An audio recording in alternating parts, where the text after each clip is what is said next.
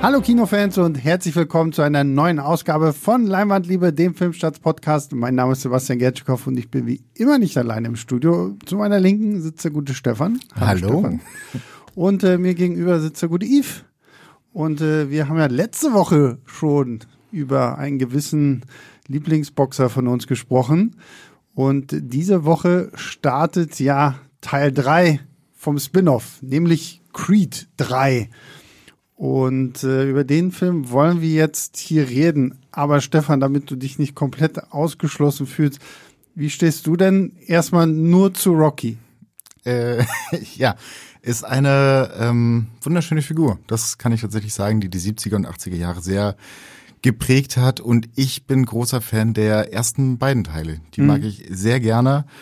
Ähm, die funktionieren für mich als Doppel auch ähm, wunderbar über ähm, jemand, der seine Chance im Leben irgendwo sucht und auch begreift, dass er vielleicht auch gar keine andere Möglichkeit hat. Also dass alle anderen Züge quasi abgefahren sind und er so ein bisschen, er, er muss einfach kämpfen. Mhm. Es geht nicht anders. Und selbst wenn er im Endeffekt nur in, in den kleinsten Ligen Hinterhofkämpfe bestreiten müsste, selbst das wäre besser als irgendwo einen Bürojob ähm, zu sitzen. Danach wird es ein bisschen quatschig. Das kann man mögen. Ich, ich weiß, ja. dass Sie das wir, mögen. Wir mögen das. Wir, ja. mögen den, wir mögen Rocky auch in seinen quatschigen Sequenzen.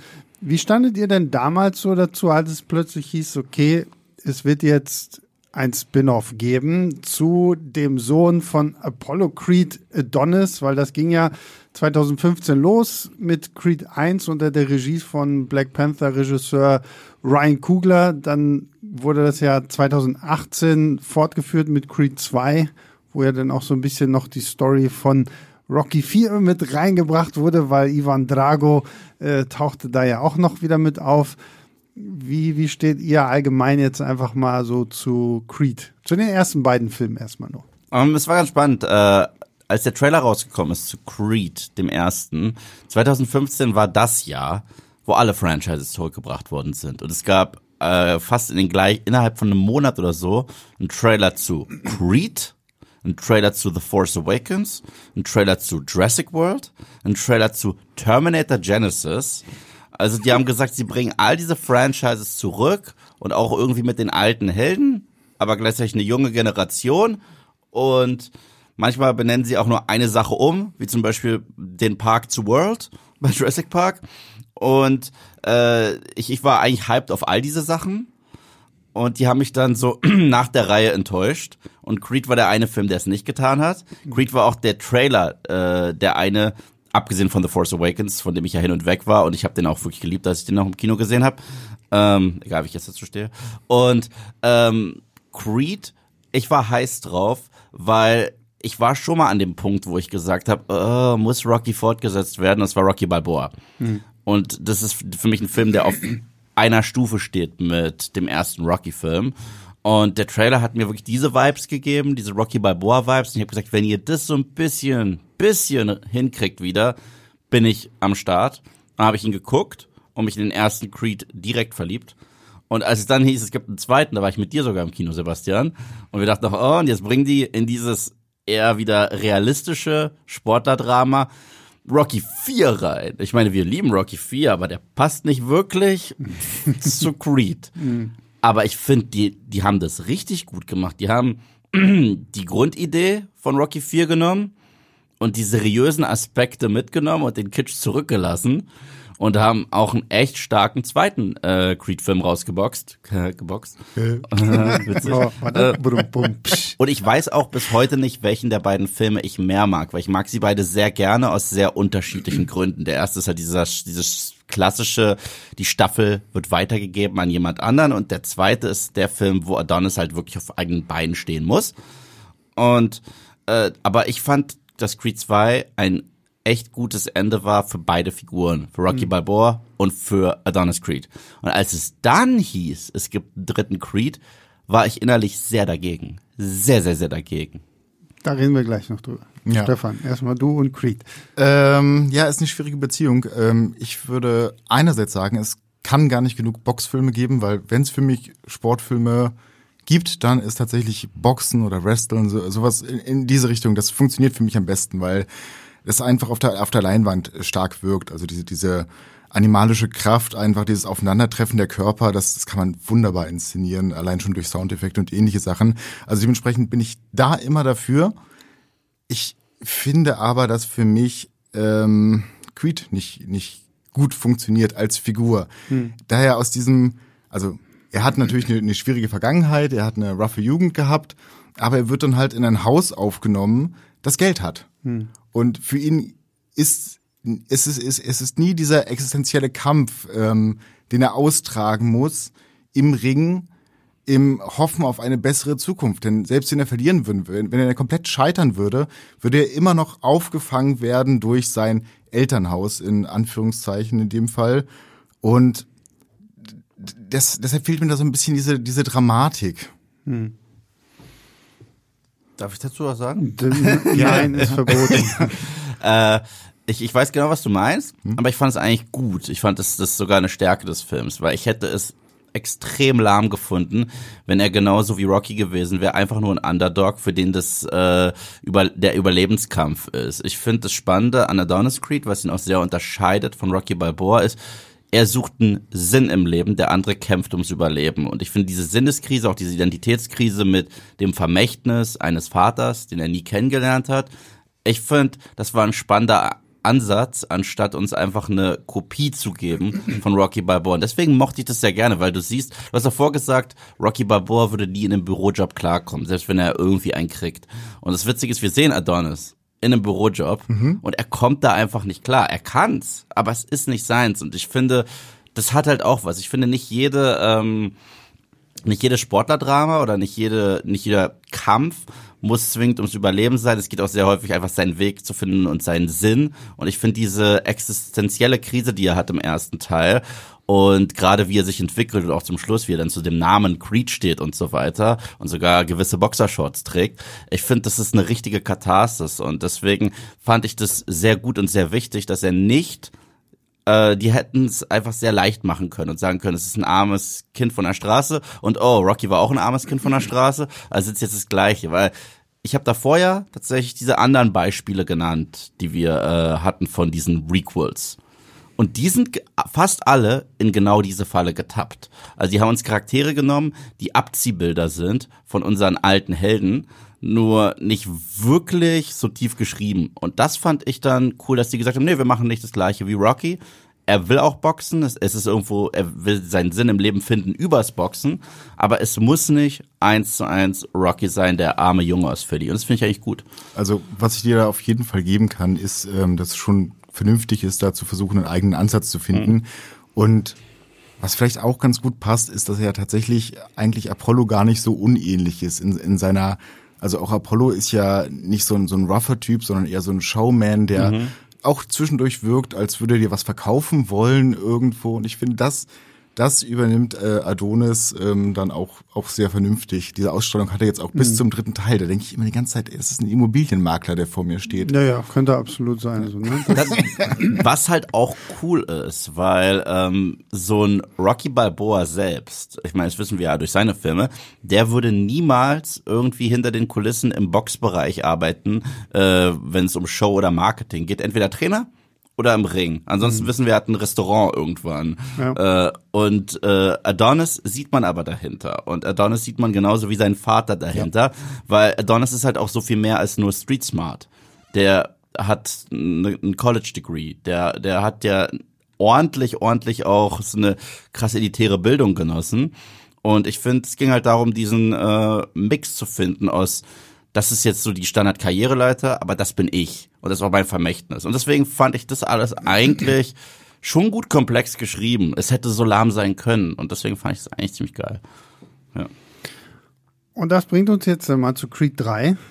Der neueste Teil dieser Reihe. Ähm, wir haben wieder den guten Adonis. Mittlerweile ist sein Leben so gut, wie es eigentlich irgendwie sein könnte. Er leitet seine Boxschule da weiterhin, ist gut im Geschäft, fährt in seinem fetten Bentley durch die Gegend, hat irgendwie gefühlt das größte Haus, was man sich nur vorstellen kann, ähm, wo er halt mit äh, seiner Frau Bianca und äh, Töchterchen Mara jetzt halt äh, lebt Mara ist gehörlos. Das heißt, das ist jetzt hier, das hatte sich ja alles schon angedeutet. Das ist jetzt hier natürlich dann auch nochmal stärker im Film thematisiert.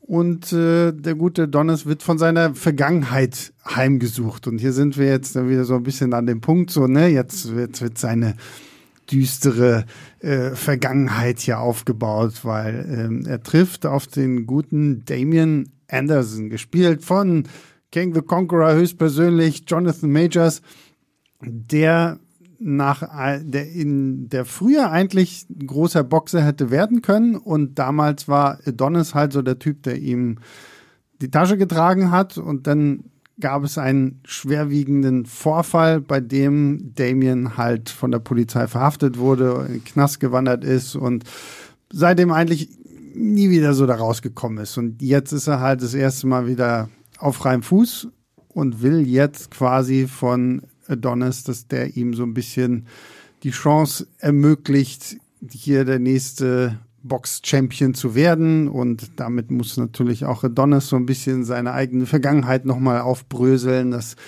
kriselt dann auch in der ganzen Beziehung mit seiner Frau und mit seiner Mutter und alles Mögliche. Und wir haben hier zwei Neuerungen ja auch. Erstens, Michael B. Jordan, der ja Adonis Creed spielt, hat hier tatsächlich jetzt auch das erste Mal selber Regie geführt. Mhm. Und zweitens, und das ist der Punkt, der mich schon von Anfang an sehr schwer getroffen hat, wir haben schon viel über Stallone und Rocky gesprochen. Hier ist Stallone jetzt nicht mehr dabei. Mhm. Das ist der erste Creed-Film, der sich wirklich überhaupt nicht mehr auf irgendwas aus dem Rocky-Franchise zurückziehen kann weil das hatten wir im ersten Teil. Im zweiten Teil war ja immer irgendwo Rocky auch noch eine sehr, sehr wichtige Bezugsperson für ihn. Die ist jetzt komplett raus. Mhm. Die ist komplett weg. Also wir müssen einfach davon ausgehen, wenn Rocky am Ende von Creed 2 seinen Sohn da in, wo was, Kanada besuchen geht oder so, ist er wahrscheinlich einfach da geblieben ja. und hat sich gesagt, ja, okay, ob ich nun in den USA bin, in Philadelphia oder ob ich jetzt hier in Kanada bin, so, das Traurige ist halt auch, Rocky wird halt nicht mal einmal irgendwie, also sein Name fällt zwar irgendwie mal, genau. aber das ist auch irgendwie schon alles. Es wird nicht irgendwie weiter drauf eingegangen. Da muss man sich jetzt natürlich auch fragen, liegt das daran, dass Stallone natürlich auch hinter den Kulissen so ein bisschen Beef hatte mit Produzent Irvin Winkler, wo es ja irgendwie auch um die Streit um die Rechte an Rocky ging und sowas alles und gleichzeitig hat Stallone ja irgendwann auch in einem Interview gesagt, ja, die Story ist mir ganz schön düster und ich möchte ehrlich gesagt auch nicht so. Das war so richtig, das war so die Ausrede zu der Tatsache, dass es halt einfach Beef äh, dahin hinter den Kulissen gab. Deswegen vielleicht so für den Einstieg in Creed 3, wie sehr habt ihr Rocky vermisst? Sehr, muss ich tatsächlich sagen. Und das finde ich ein bisschen schade, ähm, weil in Creed 1 hatte ich das Gefühl, die beiden sind gleichwertig wichtig. Mhm. Also beide hatten da echt nochmal ganz krasse Arcs. So bei Rocky war es mit der Krankheit, bei Creed war es mit der Selbstfindung. In Teil 2 wurde das Franchise wirklich übergegeben an Adonis. Da war Adonis wesentlich mehr im Vordergrund als Rocky und Rocky war dieser Supporting Character, der aber immer noch sehr wichtig war als so ein moralischer Kompass und so weiter. Und man hatte trotzdem auch noch was zu tun, weil dann ging es ja um Rocky und seine Familie und auch er später nochmal so den Sinn finden in seinem Lebensabend, was ich auch ganz schön fand. Äh, das ist jetzt der allererste Film, wo Adonis halt nur noch Front and Center ist, was an sich nicht schlecht ist. Das Franchise heißt Creed und Michael B. Jordan ist ein sehr guter Schauspieler. Ich finde die Tatsache, dass Rocky null irgendwie vorkommt. Und ich meine, ohne Spaß, man hätte sogar einen Telefonanruf faken können, wo Stallone nicht mal zu sehen ist äh, an der anderen Leitung. Mhm. Weil das ist kein Spoiler. Ich glaube, wir reden noch nicht spoilerlastig, oder? Das wird den Punkt geben, wo du sagst spoilerfrei oder irgendwie so, oder? Ich weiß nicht, ob wir bei Creed 3 zwingend in so ein Spoiler-Territorium gehen müssen, aber wir bleiben okay. spoilerfrei. Okay, ja. gut, okay, gut. Weil, weil ich will immer sicher gehen. Mhm. Und weil, also wir bei, bei Nordkultur sagen immer, Anfang spoilerfrei und dann irgendwann sagen wir Spoiler. Mhm. Naja, auf jeden Fall, äh, das ist kein Spoiler, aber man weiß, es ist eine Creed slash Rocky Story. Das heißt, irgendwas Dramatisches passiert ja immer. Und da gibt's halt Szenen, wo es Adonis nicht gut geht. Und einfach nur basierend auf den ersten beiden Filmen wäre Rocky irgendwo jetzt für ihn da. Und würde ihm Absolut, entweder einen Pep Talk ja. geben, oder den Arm auf seine Schulter legen in irgendeiner Form. Und ich sage jetzt nicht, dass er jetzt sein Trainer wieder sein muss, weil das will er ja auch nicht mehr. Er will nicht mehr in diesem Business überhaupt arbeiten. Aber irgendwie diese Freundschaft, mit der das losgetreten wurde, dass die so links liegen gelassen wird, finde ich persönlich richtig traurig. Ja. Ich glaube kaum, dass ich dieses Beispiel jetzt bringe, aber sie hätten es ja theoretisch, wie gesagt, wenn es diesen Beef mit äh, Stallone und so nicht, sie hätten es ja so machen können wie in tut mir leid, Magic Mike 3. Ich habe ihn nicht gesehen. Wo, wo ja auch, wo hast du den, du hast, ja, ja ne? Ähm, Magic Mike 3 sind ja wirklich, außer Channing Tatum ist ja keiner mehr da. Aber sie greifen ja zumindest auf die vier Jungs aus Teil 2 und auch aus dem ersten Teil wieder zurück, indem es eine furchtbare Szene gibt, wo sie so einen komischen Zoom-Call irgendwie haben, wo du die ganze Zeit irgendwie so Joe Manganiello da irgendwie so sitzen siehst, sein Bildschirm hackt dann auch immer mal so zwischendurch so. Und ich mir gedacht, okay, dann mach halt wenigstens so, weil dann hättest du wirklich sagen können, okay, Rocky sitzt in Kanada, so sorry, der kann dir halt nicht mehr helfen. Und weißt du was? Jetzt, wenn du mir das so beschreibst, ich habe Magic Mike nicht gesehen, das wäre sogar was, was vom Humor her zu Rocky passen würde. Absolut. Denn ja. Rocky war ja schon in Creed 1 überfordert mit dem Konzept einer Cloud. Mhm. Weißt du, als er gesagt hat, ich habe es hochgeladen ja, äh, in, in der Cloud und er guckt in die Wolken und, und checkt es nicht. Und wenn er jetzt Was mich immer ein bisschen gewundert hat, weil Rocky hat Polly doch damals einen Roboter geschenkt. Ja, aber äh, hat er nicht eingerichtet. Ja, genau. aber, aber äh, Rocky, der probiert zu skypen oder zu zoomen und das nicht gebacken kriegt, das, das, das schreibt sich von selbst. Und, ein guter Gag gewesen. Ja, absolut. Und es, es wäre ihm Vor allem, so vielleicht hätte er denn das Telefon erstmal so ran, obwohl sie einen Videocall haben ja. und dann musst du wie deiner Mama erstmal erklären, so, ah, nee, du musst das Telefon weg. Das ist ja also, das Witzige so, weil, weil Rocky hat halt auch diese, er ist halt auch so einfältig und checkt halt sehr viele Sachen nicht und das macht diesen Charakter auch immer so niedlich. Mhm. Also das, das, das hätte hier eigentlich auch ganz gut gepasst. Und selbst wenn es 20 Sekunden gewesen wäre. Irgendwas im Endeffekt. Ich finde tatsächlich, dass eine ganze, ganze Menge dadurch fehlt und es fühlt sich auch wie ein, wie ein starker Bruch an. Ich meine, du hattest im Endeffekt ja eine Vaterfigur, die so ein bisschen eingebaut worden ist und ist diese dann jetzt komplett aus dem Leben von Creed verschwindet, ist auch schon so ein bisschen, hm. das ist schon wirklich düster, muss man ja, dann auch tatsächlich Das ist das Düstere. Das ist wirklich düster. Ja, ja. und vor allem, ich finde, also wir, wir haben den Film ja zusammengeguckt und ich habe geführt so irgendwie so alle, weiß nicht, 15 Minuten dachte ich mir so, boah, jetzt wäre hier ein geiler. Also du hast sehr viele Momente im Film, wo du einfach denkst, okay, hier hätte es jetzt gut gepasst. Oh, oh, hier hätte es jetzt auch noch gut gepasst. So. Und das Selbst ist, ein Cameo. Wie gesagt, äh, also, also mehr braucht man gar ja. nicht. Aber es gibt halt Momente, wo er genau diesen Papa braucht und genau diesen und das ist mhm. ja auch das Besondere, wenn man sich durch die Rocky-Reihe äh, durchschlägt, wieder durchschlagen, verstehst du? Du bist ja heute richtig äh, auf Zack. Äh, dann dann ist es ja, das ist ja eine der schönsten Sachen, die dieses Creed-Franchise geerbt äh, hat, dass ausgerechnet Rocky, der mal der Erzrivale war von Apollo Creed. Mhm auch noch immer noch diese Schuld in sich trägt, die dann diesem Rocky 4, der ja so albern war, so viel Gewicht gibt und diesen Jungen unter seine Fittiche nimmt und die sich gegenseitig in den düstersten Lagen ihres Lebens so ein bisschen hochpushen und einander haben. Und ja, deswegen gebe ich dir komplett recht, dass das dann einfach nicht mal eine Erwähnung kriegt, mhm. finde ich nicht schön. Die hätte, allein wenn die sagen würden, gegen Ende, was weiß ich, äh, ach ja, wir fahren jetzt mit der Kleinen zu Onkel äh, Rocky oder irgendwie sowas, weißt du? Ja, oder wenn wir jetzt schon darüber sprechen, dass Rocky halt so, so ein Techniklegastheniker ist, irgendwie so halt einen Brief schicken ja, oder irgendwie so ja. eine Postkarte, so, so, ah, guck mal, Rocky hat uns äh, äh, was geschickt, so, weil er hat den Kampf gesehen und keine Ahnung was und hat deine Telefonnummer im, nicht mehr. Im Hintergrund auch kein Bild zu sehen oder irgendwas. Ja? Und auch musikalisch hat man keine Erwähnung des, des mhm. Rocky-Themas irgendwo, das ich auch sehr schade tatsächlich finde, weil sich dieser Film dadurch tatsächlich so ein bisschen losgelöst vom, vom Rest anfühlt. Und das ist eigentlich bisschen. Das ist das erste Mal, finde ich, dass sich ein Creed-Film halt wirklich wie ein Spin-off anfühlt. Mhm. Also wirklich wie so ein, ja, okay, wir haben hier so einen Charakter und da machen wir jetzt was, aber es geht halt immer noch irgendwie ums Boxen, weil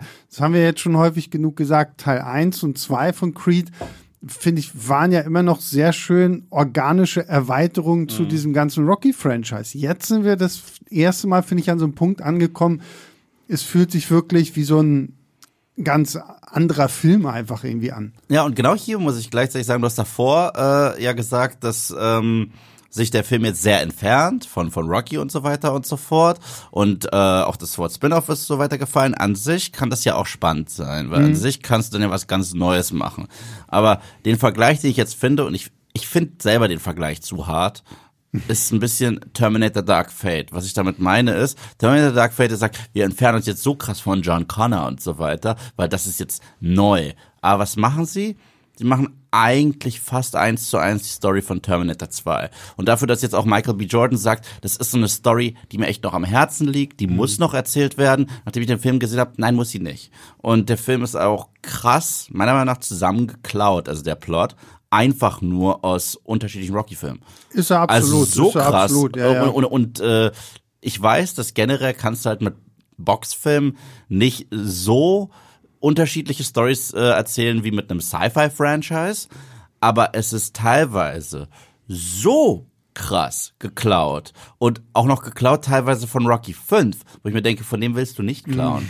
So und äh, ja, aber es ist ja wirklich also also es sind Elemente aus Rocky 1 mit dabei, du drei. hast Elemente aus Rocky 3, du hast 5 und ja, und gerade für alle, die wirklich so in dem Rocky Franchise drin sind und diese Filme lieben, die merken das halt einfach so. Also da hat man sich beim Drehbuch jetzt nicht so viel Mühe gegeben, das jetzt irgendwie nochmal schön weiter auszuerzählen. Und was dieser Film macht, das ist etwas, so sehr, man, man die Rocky-Filme, gerade die späteren Sequels, über die lässt sich ja streiten. Ich meine, Sebastian und ich lieben sie alle, aber ähm, ich finde, die waren zumindest immer so stringent. Was ich damit meine, ist, es geht weiter das heißt, irgendwas Neues steht am Horizont. Mhm. Und es gibt einen Trope, den ich im Storytelling nicht leiden kann.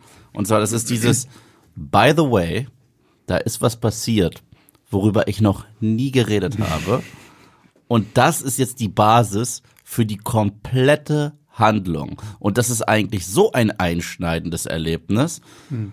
dass es noch nie erwähnt wurde, weil wir ganz genau wissen, dass das nie der Plan war, einen derartigen Film zu erzählen. Und es ist für mich was anderes, wenn in Rocky 3 ein Clubber Lang auftaucht, der auch ein Underdog ist und jetzt Rocky herausfordert, der eben zu Hollywood geworden ist. Das funktioniert. Aber wenn ich jetzt auf einmal herausfinde, übrigens Rocky selbst hat dann noch eine Geschichte, die er nie erwähnt hat und die ist jetzt Basis für Rocky 5, der nicht so toll war, aber das hat er sich nicht getraut und deswegen fühlt sich dieser Film, entschuldige mein Französisch, aus dem Arsch gezogen an. Obwohl man da fairerweise sagen muss, dass Rocky immer ein bisschen was Soap-mäßiges hatte. Yeah. Also gerade diese Überblenden vom einen in den nächsten Film. Yeah.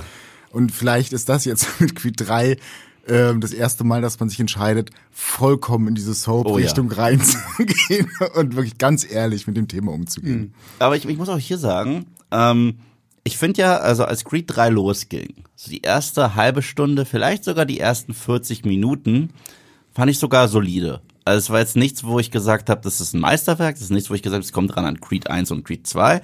Das Problem ist, der Film zerfällt für mich immer mehr, weil wir nehmen wieder das tolle Beispiel Rocky 4. Der ist halt albern, der ist sehr albern, aber der Film weiß auch, dass er albern ist. Und ich habe das Gefühl, dass Creed 3 nicht weiß, dass er albern ist. Weil gegen Ende finde ich, also spätestens ab der zweiten Hälfte passieren Sachen, die ich so hart albern finde, sowohl in der Inszenierung als auch was im Plot geschieht. Aber die nehmen das so ernst, als wären wir immer noch in Filmen wie Creed 1, Creed 2 oder Rocky Balboa, dass ich darüber lachen muss. Es gibt eine Szene, speziell, die ich jetzt nicht spoilern möchte, aber da wurde bei der Pressevorführung gelacht. Und die wollten nicht, dass wir lachen. Mhm. Aber es war lustig. Ich weiß gerade. Oh, es hat was mit einem Anruf zu tun, ist alles, was ich sage. Ach so, ja, ja, es ich weiß, ich weiß jetzt wieder, was Mit einem Interview und einem Anruf. Nein? Ja, ja, das ist, ist, ja, es sind wirklich ein paar sehr merkwürdige Elemente und ich hatte auch so ein bisschen das Gefühl, Michael B. Jordan als Regisseur ist jetzt noch, also das ist jetzt nicht so der Film, wo ich sage, aha, oh, Michael B. Jordan ist jetzt Regisseur. Ich finde, dafür war, ist er halt, also es ist ein solide gemachter Film. Mhm. Der wirkt mir am Anfang ein bisschen zu sehr so, ich mache hier auf dicke Hose und hier, das ist mein Haus, das ist mein Bentley und das ist meine neue, das ist mein neuer Job und, und hier und ich ziehe mich noch als komischer Frosch an und mache mit meiner kleinen Tochter irgendwie Teepartys äh, neben dem Pool, während man im Hintergrund halt so, so die Skyline sieht und was weiß ich nicht alles das fand ich ein bisschen langweilig. Fand es vor allen Dingen auch irgendwie langweilig ähm, inszeniert in Bezug tatsächlich auf die Kämpfe. So, so die Boxkämpfe waren mir teilweise ein bisschen drüber. Vor allen Dingen der letzte große Kampf verliert sich so in so, so einer übertriebenen Künstlichkeit oder da jetzt mal irgendwie. Nennen wir es albern. Äh, ohne da jetzt irgendwie zu sehr ins Details zu gehen, aber das nimmt, es hat mir gerade im Finale dann so richtig die Spannung rausgenommen, weil ich will, die alle Rocky-Filme bis halt auf Teil 5 enden immer damit, dass wir den großen finalen Kampf im Ring haben, das Publikum schreit und am besten sind sie anfangs noch gegen Rocky und danach sind sie für ihn und sowas alles. Und das finde ich hat mir hier halt einfach so als, als Trope dieser Reihe ja. halt auch total gefehlt. Weil ich meine, das war auch in Creed 1 und in Creed 2 so. Aber es waren halt auch super, super Kämpfe in Creed 1 und Creed 2. Ich meine, ja. dieser One-Take in, in, in Teil 1, mit dem der Film ja richtig losgeht ja. und auch die Sachen gegen den jungen Drago, es hat wehgetan beim Zugucken, die, die Schläge. Und diesmal, ich finde die Kämpfe jetzt nicht schlecht inszeniert. Das finde ich zu also fies. Gerade den ersten fand ich genau. tatsächlich, der, der ja. war kraftvoll, ja. Ja, aber der arbeitet auch sehr viel. Das ist das erste Mal, dass ein Creed slash Rocky Film das macht, der arbeitet mit Slow-Mos. Ja. Also, also es ist zumindest ein neuer Einfall. Also nach dem Motto, wir fangen einen Schlag an, der noch schnell ist, dann zoomen wir kurz raus, äh, haben wie in einem Videospiel diesen Slow-Mo-Punch, zack, es wird wieder schnell. Das ist ein bisschen sogar wie in äh, Sherlock, ne? Also, ja, genau. Ähm, Sherlock, Holmes. Sh Sh ja, ja, Sherlock. Ja, mhm. Oder wie das, was, was Morbius zurückbringen wollte in diesem äh, unsaglichen äh, Marvel-Film da. Weil ich glaube, er analysiert ja sogar die Schwachstellen. Genau, genau, ja. das ist schon ein bisschen seltsam. Nur noch das Voice-Over gefehlt, dass er das alles noch äh, innerlich analysiert. Und ich muss auch auf deine Eröffnungsthese zurückgehen zu, zu Adonis Creed, weil in dem Film äh, hätte mich das noch mehr gestört. Ja, hat's mich äh, auch. Ja. Äh, in dem Film gebe ich dir nämlich recht, ja. weil Teil 2, da hat Creed sich so, also Adonis Creed sich sowas von gefunden. Wer mhm. den Film zu Ende schaut, und das ist ja jetzt okay, über das Ende von Creed 2 zu reden, oder? Da steht er am Grab von seinem Vater, nimmt ihn an als seinen Vater, mhm. nimmt sein, äh, nimmt stolz diesen Gürtel an, dass er jetzt ein Boxer geworden ist, in die Fußstapfen zu treten, hat auch durch dieses Leben, durch diese Erfahrung diese Vaterfigur gefunden und die Frau seines Lebens. Und jetzt ist er fertig. Und die Tatsache, dass es hier weitergeht. Es gibt so die, äh, diese Szene auch im Trailer. Du solltest noch mal in den Ring steigen und so mhm. weiter.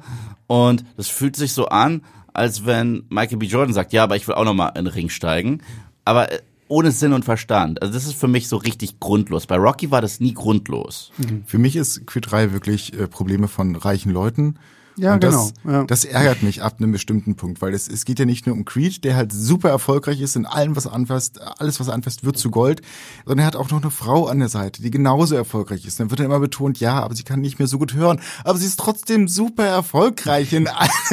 Man denkt sich, ja, das ist halt, natürlich, ihr habt auch Probleme, aber es ist eigentlich nicht tragend genug, um hier 120 Minuten, nee, zweieinhalb Stunden geht er. Nee, nee, nicht zweieinhalb Stunden. Zwei, irgendwie so knapp zwei so Stunden. Knapp zwei Stunden. Obwohl, ja. mit Bianca muss ich sagen, das ist immer noch tragisch. Das mit ihr, mit ihrem, äh, äh, mit ihrer angehenden Gehörlosigkeit wäre das doch mehr im Fokus. Das wäre ein ernstes Problem. Krass, also es ist ganz egal, mhm. wie viel Geld du hast, das ist ganz furchtbar. Und äh, wenn man da mehr, da wird man aber, da geht man so in zwei Szenen drauf ein nach dem Motto, dich gibt's ja auch noch. Und wir hatten darüber gesprochen ja. in den ersten beiden. Das Witzige ist, die ersten beiden Filme, die ja sogar Stallone hatten und teilweise die Dragos, da wurde trotzdem auch dieses Drama auf Tessa Thompsons Charakter noch mehr übertragen als in diesem Film. Und Tessa Thompson ist toll in dieser Rolle. Also yeah. ich finde sie ja wirklich richtig gut, aber da gebe ich dir recht. Also Teil 3 weiß mit ihr nicht mehr so wirklich viel anzufangen. Mit niemandem eigentlich. Sie, sie, es wird ja dann auch, es wird ja sogar darauf angespielt, dass sie jetzt halt nicht mehr selbst singt, sondern dass sie jetzt halt nur noch produziert, weil sie hat ja noch in, in Teil 2, sie hat ja noch die, die, den Eingangssong von, von Adonis dann mhm. da gesungen und so. Das war ja auch eine richtig geil gemachte Szene und so. Und jetzt schreibt sie halt nur noch und produziert und sowas alles.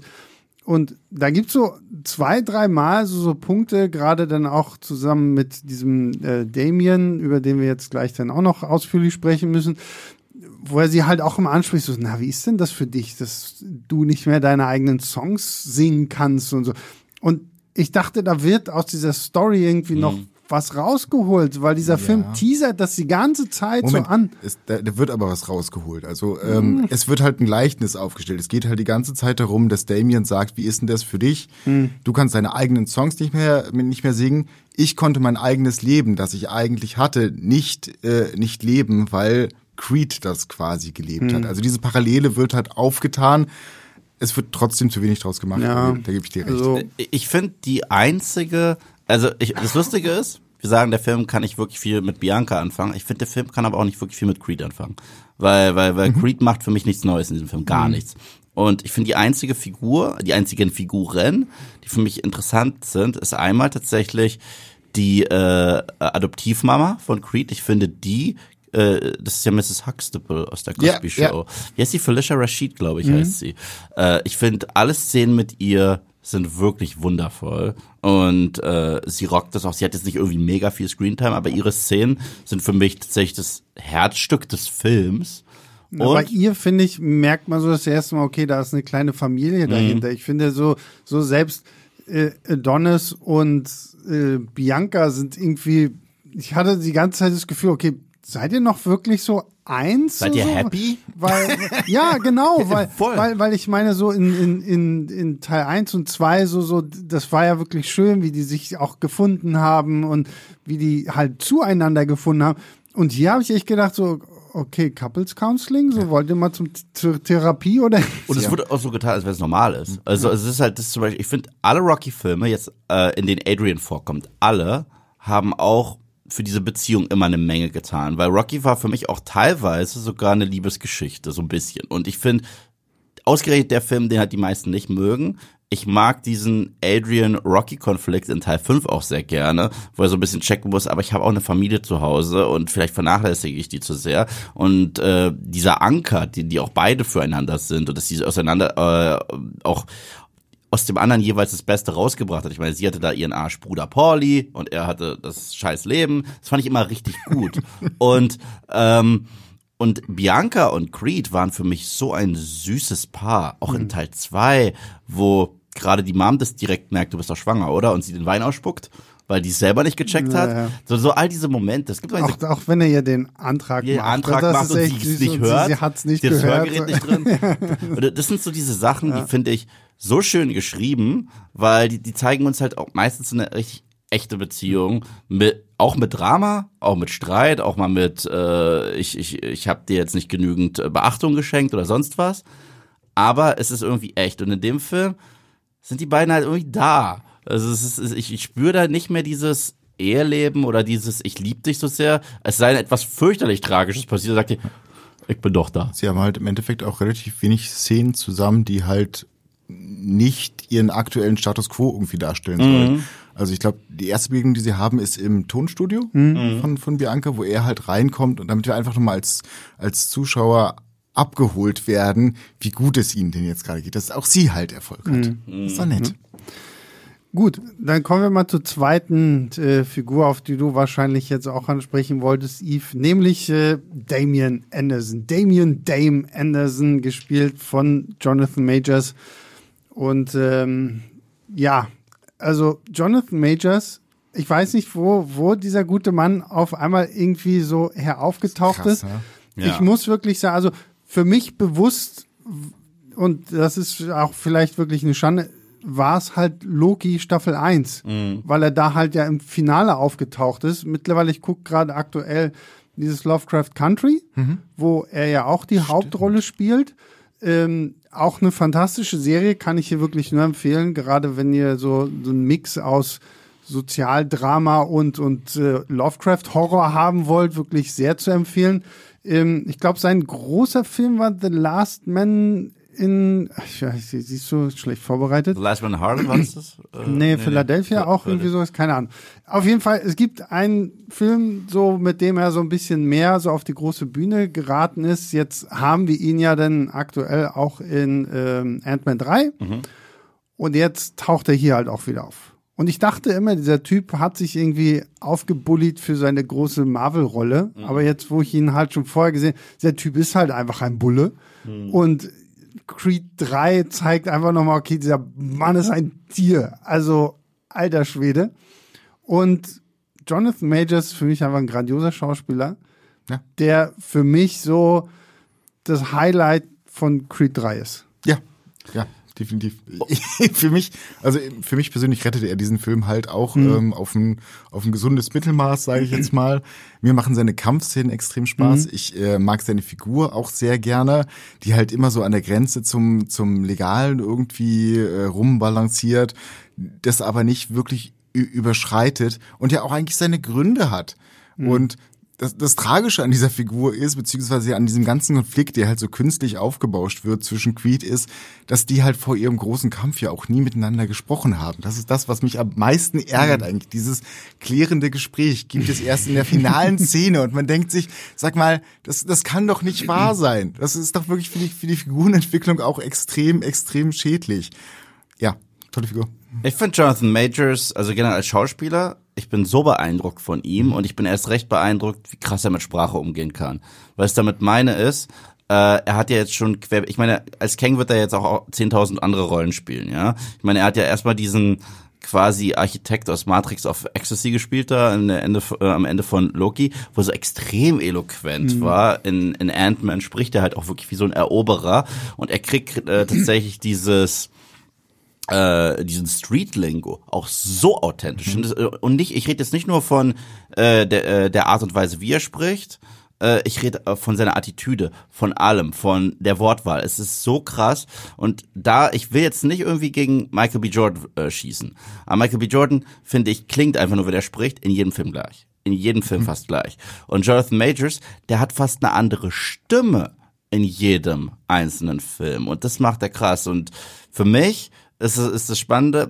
Seine Figur fand ich nicht so interessant. Es ist also der Schauspieler hat halt das Beste rausgeholt, was man rausholen kann. Mhm. Und gleichzeitig, so wie er in dem Film ausschaut, sowohl mit der Frisur, die haben ihm auch passend die richtigen Shorts dazu. Ich habe mich zu Sebastian mehrfach gedreht. Ich bin ja selber früher ein krasser Boxfan gewesen. Mhm.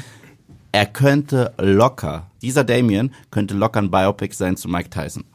Und das, äh, das hat mich richtig umgehauen. Er sieht halt auch aus in dem Film wie Mike Tyson. Und ich finde, normalerweise sieht Jonathan Majors nicht aus wie Mike Tyson. Überhaupt nicht. Ja. Aber er sieht in dem Film, auch mit den Gestiken, die er drauf hat, ich wette, er hat diesen Typen studiert für die Rolle, hm. äh, die Gestiken, die er im Ring macht, sogar die Art und Weise, wie er Jabs gibt, das sind so die Knockout-Moves von Tyson. Er hat diesen Typen, glaube ich, studiert. Und wenn er ein Standalone Mike Tyson Biopic gekriegt hätte, glaube ich, wäre das der Film, den wir als Boxfans wirklich verdienen. Leider ist sein Charakter auf dem Dreh, im Drehbuch für mich ein Abklatsch von einem Mix aus zwei äh, Rocky-Gegnern. Das ist Clubber Lang meets Tommy Gunn. Mhm. Das ist genau das für mich. Klar, noch ein bisschen, äh, das Persönliche bringt Tommy Gunn rein und so weiter und oh, ich kümmere mich um dich und dann äh, steche ich dir äh, irgendwie das Messer in den Rücken, aber gleichzeitig ist auch ein bisschen Klabberlang wegen Underdog und du bist zu Hollywood. Es sind naja, diese zwei gleichzeitig, Figuren. Ja, und gleichzeitig finde ich, ist aber auch ein bisschen was von dem allerersten Rocky so in dieser Figur mit drin. Er ist auch wieder der Underdog und das, das hat mich am meisten irritiert an diesem Film, wie diese Figuren aufgestellt sind, weil am Anfang des Films dachte, ich bin so hart auf der Seite von Damien Anderson. Die arme Sau hat hier für Adonis alles gegeben und es wird ja wirklich so aufgebaut. Also du bist mehr auf der Seite von, von, von Damien als, also ging es mir zumindest, mir als auf der Seite von Adonis. Und das finde ich wäre ja auch wirklich eine spannende, äh, ein spannender Ansatz gewesen, das mal zu erforschen. So, okay, wir sehen diesen, diesen jungen Helden, den wir jetzt zwei Filme lang begleitet haben, so ein bisschen mehr aus der Sicht von jemandem, der sagt, du bist schuld an allem, so, so du bist, du bist eigentlich der Böse hier so. Und der Film kriegt es nicht hin. Und dann gibt es so eine komische Szene, eine Szene, die, die wo am Strand Party gemacht mhm. wird, wo halt so verzweifelt versucht wird zu zeigen, so, na, nee, okay, ne? Also Zuschauer, also der Damien, der ist, der ist schon böse, also der ist schon richtig doof auch so und der macht jetzt hier was. Das ist aber auch, oh, du, du, mhm. du. Und danach ist dann wieder so klar, so, oh, okay, oh, der arme Adonis, ach Mensch, und ah, der böse Damien. Das fand ich schade, so dieser plötzliche äh, diese plötzliche In Inkonsequenz. Ja, aus, aus einer, sag ich mal, gesunden Rivalität von, von gerade zwei Leuten, die sich mal kannten, wird der eine ein wenig zu einem Superschurken. Hm. Und äh, das, das, das zieht für mich nicht. Weil da muss ich sagen, erneut, Clubber Lang Beispiel. Clubber Lang war, war halt so arrogant und hat niemanden an sich rangelassen, hat halt immer Smacktalk betrieben und auch Rocky direkt beleidigt. Aber Clubber Lang war ja im Grunde genommen ein Spiegel für Rocky von dem, was er selbst mal war. Er war auch dieser Underdog, der sich hochgekämpft hat, kam von nichts und dann sieht der Rocky, der auch mal ein Underdog war und sagt, du bist zu Hollywood und so weiter, ich will dich hauen, weil nur dann bin ich tatsächlich der Champion. Und es war so eine Motivation, obwohl Clubber Lang so krass unsympathisch ist, versteht man, wo er herkommt, hm. also so äh, mentalitätsmäßig, aber Damien wird irgendwann, der zweiten Hälfte des Filmes, für mich ein Superschurke. Und das, finde ich, wird der Figur nicht gerecht und auch der Art und Weise, wie Jonathan Majors das spielt, nicht gerecht. Ich finde diese eine Szene am Strand, ähm, ja. die, die wir hier schon, schon aufgebracht haben, die ist extrem manipulierend mhm. und die ist extrem platt. Mhm. Und ich finde, dass äh, Damien davor und danach auch wieder gar nicht so drastisch fies gezeichnet mhm. ist. Also wir sollen dann im Hinterkopf haben, okay, der genießt das jetzt schon irgendwo und der, der hat einen Plan die ganze Zeit irgendwo verfolgt.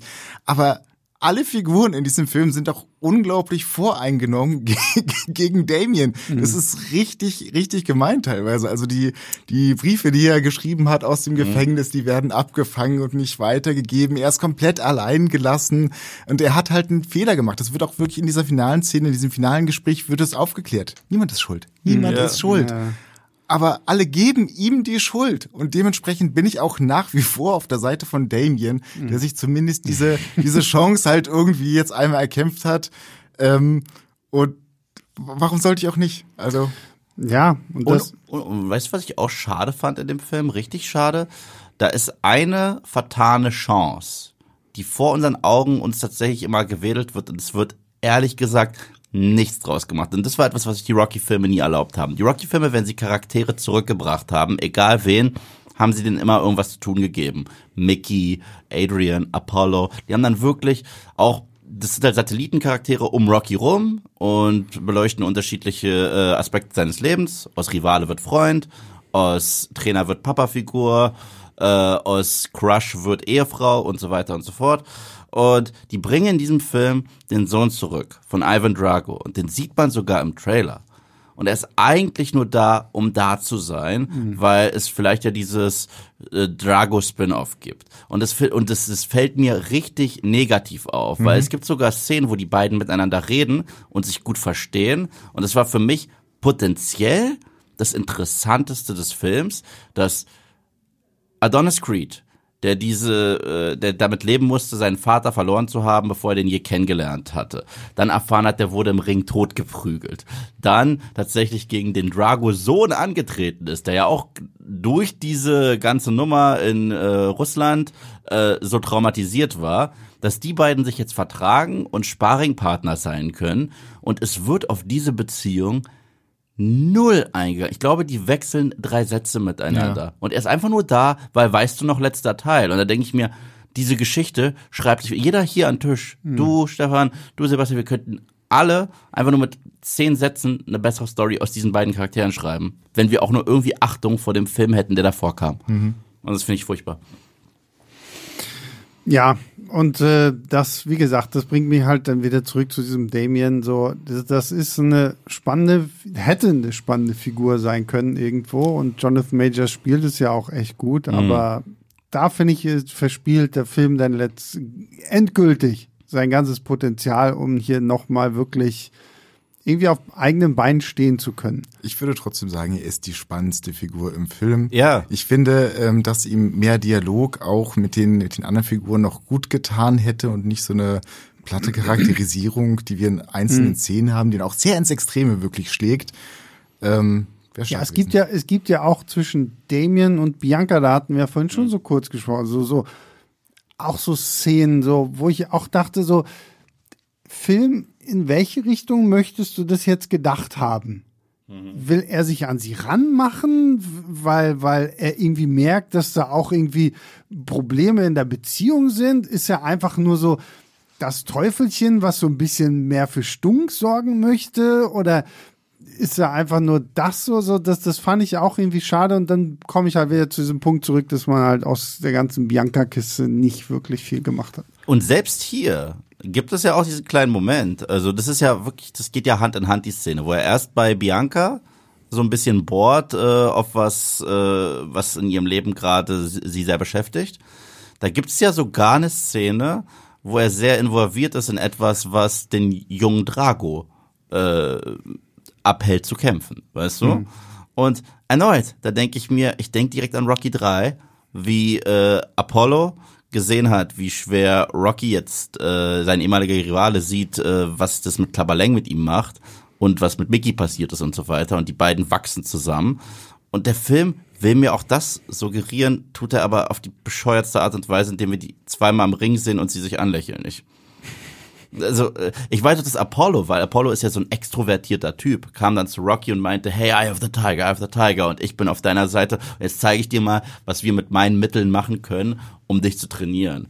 Und Drago hat doch die krassesten, äh, das krasseste Sowjet-Training gehabt irgendwie auf der Welt. Und ja, es war halt, es war traurig. Ich, ich, glaube, das ist auch tatsächlich im Endeffekt das größte Problem dieses Films, dass Creed ja im Endeffekt für, für nichts wirklich kämpft zum Schluss. Mhm. Also, ja, Natürlich gibt's wieder eine, eine leichte Motivation, aber er hat halt nie diesen Moment, wo er eigentlich irgendein Hindernis mal wirklich über, überwinden muss, wie es Rocky halt immer musste. Mhm. Rocky musste immer irgendein Hindernis ja. überwinden. Es gab immer diese kurze Schwelle, wo er es fast nicht geschafft hätte, aber mhm. dann hat ihm irgendjemand gesagt, du kannst es doch, mach's für mich, mach's noch einmal. Und dann hat er es gemacht. Und bei Creed ist es irgendwie so, ja, es geht halt nur um die Ehre. Irgendwie, das ist. Ja. Nach allem, was wir jetzt gesagt haben, komme ich nochmal zu meiner allerersten Frage zurück.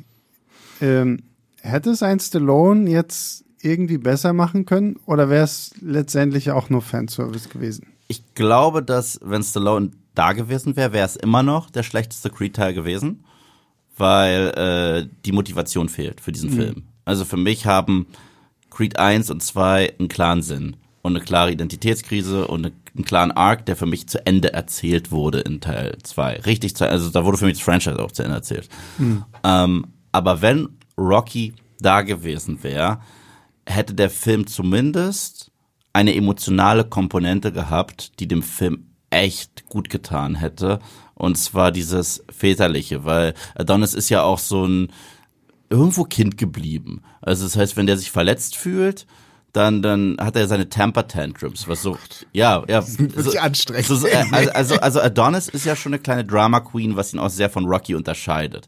Und wenn dann ein Rocky kommen würde und ihn in den Arm nehmen würde und dieser Vater wäre, den er nie gehabt hätte, wäre das zumindest dieses eine Element gewesen, wo wir alle äh, jetzt am Tisch gesessen hätten und gesagt hätten, das sind die Szenen, die dieser Film braucht und die auch diese Figur braucht, um ihm zu sagen, sei nicht so eine Drama Queen, alles wird okay, ich bin dein Papa und ich kümmere mich. Weißt du, irgendwie so. Mhm. Ja, ähm, zu diesem Film an sich passt der Titel vom ersten Fischmob-Album ganz gut.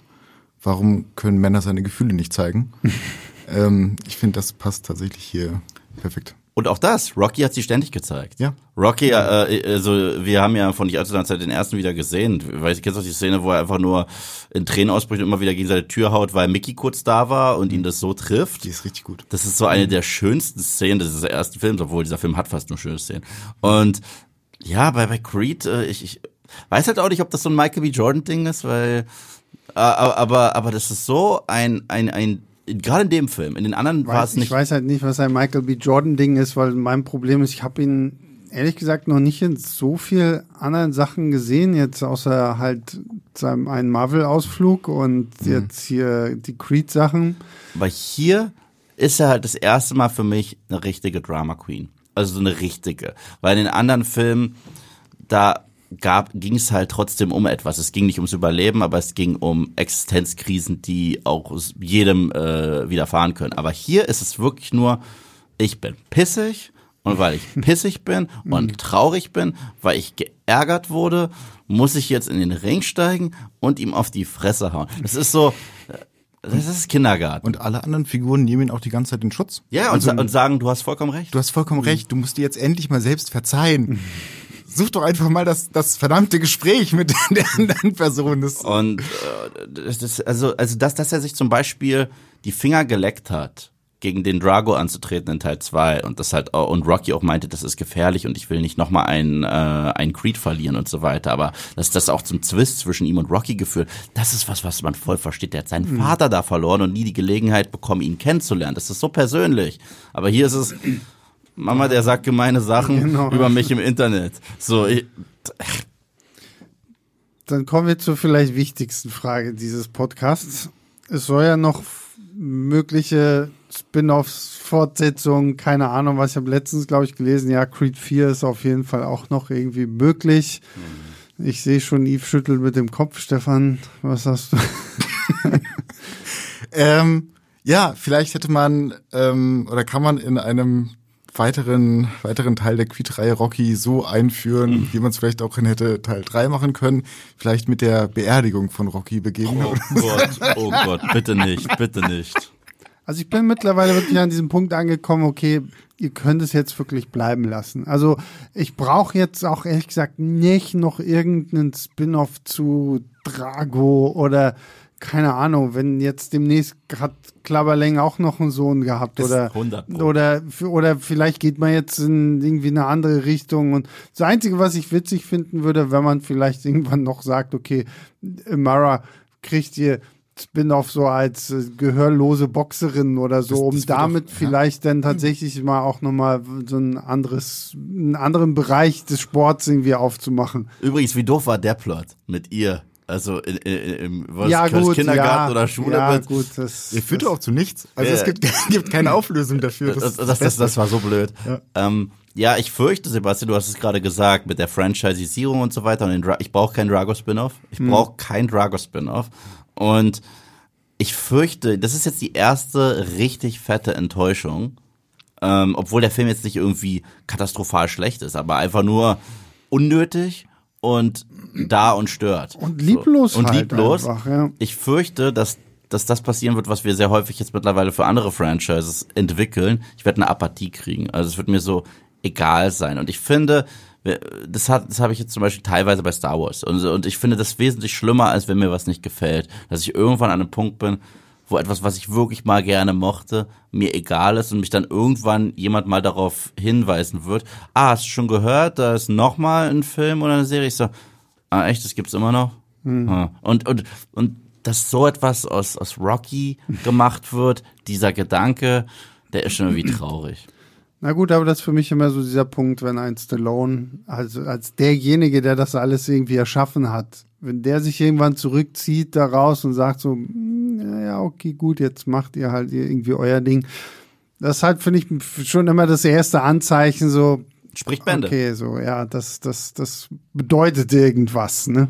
Erst recht, wenn du die Geschichten hörst mit Ryan Kugler, der ja bei ihm wirklich an der Tür geklopft hat und ihm gesagt hat, er hat eine Idee für ein Spin-off, das er aber nicht machen möchte ohne Stallone. Hm. Und sich dann wirklich mit ihm hingesetzt hat und die beiden halt auch wirklich liebend an dieser Geschichte geschrieben haben, was ich schön fand, weil mhm. er meinte, ich werde aber nicht nochmal in den Ring steigen, das wäre albern und so weiter. So, nein, nein, nein, du gehst nicht in den Ring. Und äh, dann haben die darüber geredet, was er denn ähm, machen kann und äh, diesen, diese Adonis-Figur besprochen, sodass Stallone gesagt hat, okay, ich bin dabei. Und dann wollte er aber auch nicht, dass der Film irgendwie Rocky heißt, weil für mhm. ihn ist der Abschluss Balboa gewesen. Und das haben die dann so schön gemacht, dass ein Stallone gesagt hat, da bin ich zu haben aber auch nur auf Zeit. Deswegen hat er auch mit dem zweiten gesagt, perfekt, das ist eine Story, die die Narben von Rocky und von Adonis aufreißen, gerade mit diesem Drago-Ding. Schluss. Und alles, was danach kommt, würde sich halt wirklich nur anfühlen wie Cash Cow. Achso, wir hatten ja vorhin nochmal die, die Frage aufgemacht, ob der Film besser gewesen wäre mit, mit Rocky tatsächlich. Ich denke schon, Ja. Mhm. weil du dann ähm, eine Figur gehabt hättest, die Damien, ja, wie wir schon erwähnt haben, gar nicht so unähnlich Mhm. ist. Also nicht in allen Aspekten gleich, aber nicht unähnlich. Und dadurch vielleicht nochmal eine andere Ebene des Verständnisses auch für diese Figur mit reingebracht hätte. Das wäre schon nicht Mhm. Ja, und dann wäre es wahrscheinlich, hätte es sich nicht so fremd angefühlt. Ja. Also fremd Ja. ist vielleicht auch Leer. das falsche Wort, aber leer ist das genau, Wort. es ist so leer und halt wirklich, jetzt ist es wirklich ein reines Spin-off geworden. Mhm. Und das finde ich für mich so das Schmerzhafteste, weil ich meine, ich habe die ganze Rocky-Reihe erst kennengelernt, nachdem ich den ersten Creed-Film gesehen hatte.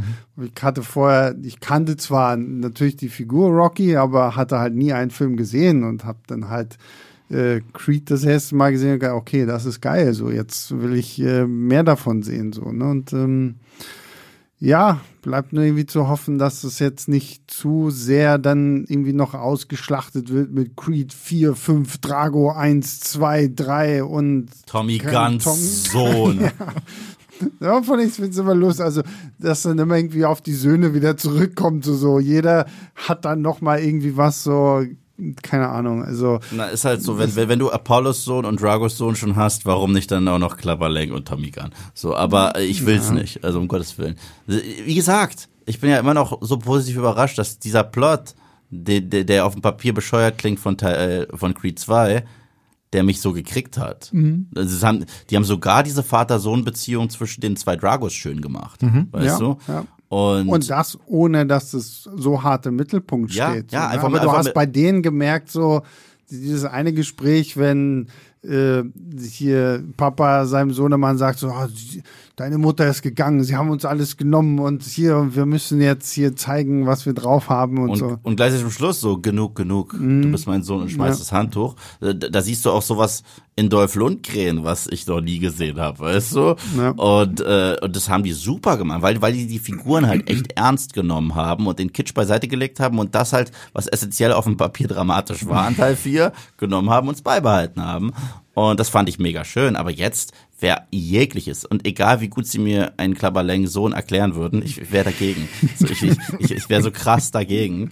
Und das war übrigens, das, das war nämlich das erste, als, als, als ich die, äh, den ersten Trailer gesehen habe zu, zu Creed 3 und äh, Jonathan Majors vorkam, als der Underdog schlechthin und die nur so hin äh, angedeutet haben auf Vergangenheit, dachte ich mir wirklich, oh Gott, nein, das ist wirklich Klapperlengs Kid. Ich dachte, ich dachte so krass, das werden die machen. Das kommt, das kommt in den Teil 4 raus. Ja, ja. Klabberleng eine Affäre mit Ja. äh, äh, Damiens äh, Mutter hatte und ähm, Und noch mit der Mutter von Adonis selbst, deswegen sind die Geschwister. okay, jetzt sind wir wirklich so komplett im Soap-Bereich angekommen. So, ähm, Voll dafür. das äh, ja klingt schon wieder so albern, dass es irgendwie lustig sein Und dann sagt Mr. Teen einer dramatischen Performance, für die er mit einem Oscar nominiert wird, ah bitte, ihr Fu. ähm, Wir müssen noch klären, wie viele Sterne ihr vergeben würdet. Stefan, ich fange mal bei dir an. Ja, ich habe ja schon gesagt, ich bin ja nicht der größte ähm, Fan der Creed-Reihe, also im Vergleich zu den, zu den Rocky-Filmen. Ähm, ich finde, ja, das, wir haben sie jetzt ausführlich besprochen. Der Film hat definitiv große Schwächen, aber für mich hatte, wie ich eingangs schon gesagt habe, an sich die ganze Reihe immer gewisse Probleme, die mit der Hauptfigur zu tun hatten.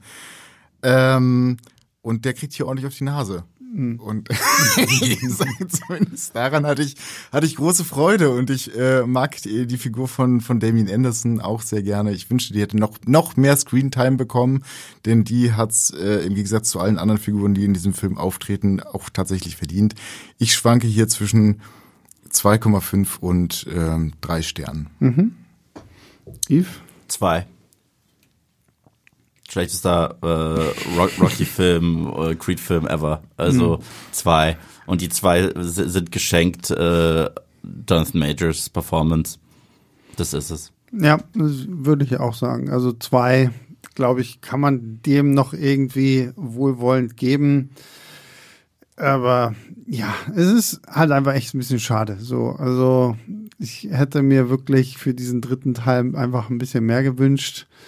Und wir haben's, also äh, Sebastian und ich, wir sind ja äh, auch privat äh, ständig am Chatten und so weiter und an Filmnews, wenn irgendwas kommt und ein Trailer rauskommt, schickt entweder er ihn mir direkt oder ich ihm, je nachdem, es zuerst sieht. Und wir beide waren von Sekunde eins skeptisch, als dieser Trailer rauskam, weil wir beide waren noch mit einem dritten Kumpel zusammen im Kino bei Creed 2. Ich habe bei Creed 2 am Ende geweint, also richtig, ich, äh, ich war echt so emotional involviert, meine Fresse und äh, bin dann mit den äh, beiden Jungs rausgegangen und habe gesagt, ich hoffe, dass das das Ende der Reihe ist, weil das ist für mich ein Abschluss, mit dem ich mich so so zufriedenstelle. Aber natürlich war es nicht der Fall. Als dann der Trailer kam, haben wir uns schon direkt äh, geschrieben. Und was sagst du, Sebastian? Mal gucken, muss das denn sein? Mhm. Aber ich, ich finde, das macht tatsächlich auch dann ähm, etwas aus oder löst etwas aus, wenn man so zufrieden mit einem Abschluss eines Films ist oder einer Filmreihe. Für mich war es Toy Story 3 zum Beispiel, wo ich mhm. gesagt habe, ey, Der ist wundervoll. da habe ich, da hab ich geheult im Kino ja. und ich war so glücklich, dass die, dass die Reihe damit zu Ende ist. Und dann kam Toy Story 4, der halt vielleicht auch kein komplett beschissener Film ist, aber der halt mir dieses Ende kaputt gemacht hat. Ja, jetzt kommt noch Toy Story 5 und äh, macht es noch mehr. Ich, ja, Toy Story 3, gibt, ich gebe dir komplett ja. recht. Toy ja. Story war für mich eine Trilogie und mhm. ist es irgendwie immer noch. Und äh, das Ende war wundervoll. Und ich habe sogar, also ich bin ja ähm, mit der Rocky-Reihe auch über meine Mom groß geworden, die ein mhm. Riesenfan ist und die mir die auch alle gezeigt hat, mehrfach. Und sie hat auch bei Creed 2 am Ende Tränen, Rotz und Wasser geheult. Und äh, ich werde ihr den nicht zeigen. Ja. So, weil äh, das, das ist für so ein schönes Ende für sie auch, als sie da am Ende dieses Kind gesehen hat, das aussieht wie Adrian und wenn er noch sagt, dein Junge sieht aus wie deine Mutter, mhm. äh, boah, ich kann gerade den Satz gar nicht sagen, ohne irgendwie äh, äh, hier Softie zu werden. Schäme dich deiner Tränen nicht. Mhm. Und, äh, Zeig und, deine Gefühle. Und, und, und alles, äh, was, was ran gesetzt würde, würde sich genauso anfühlen ja. wie rangehängt. Aber wenn schon rangehängt, dann mach irgendwas. Aber die haben ja nicht mehr. Hm. Ja. Nee.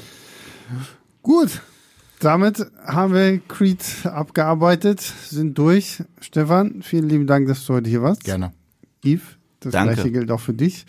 Und der größte Dank geht natürlich raus an alle, die Woche für Woche einschalten. Freut uns natürlich immer sehr, wenn ihr uns bewertet bei was gibt's? Spotify, Apple Podcasts oder wenn ihr uns eine Mail schreibt an leinwandliebertfilmstadt.de und ja, wir hören uns dann nächste Woche wieder. Bis dahin, macht's gut. Ciao, ciao.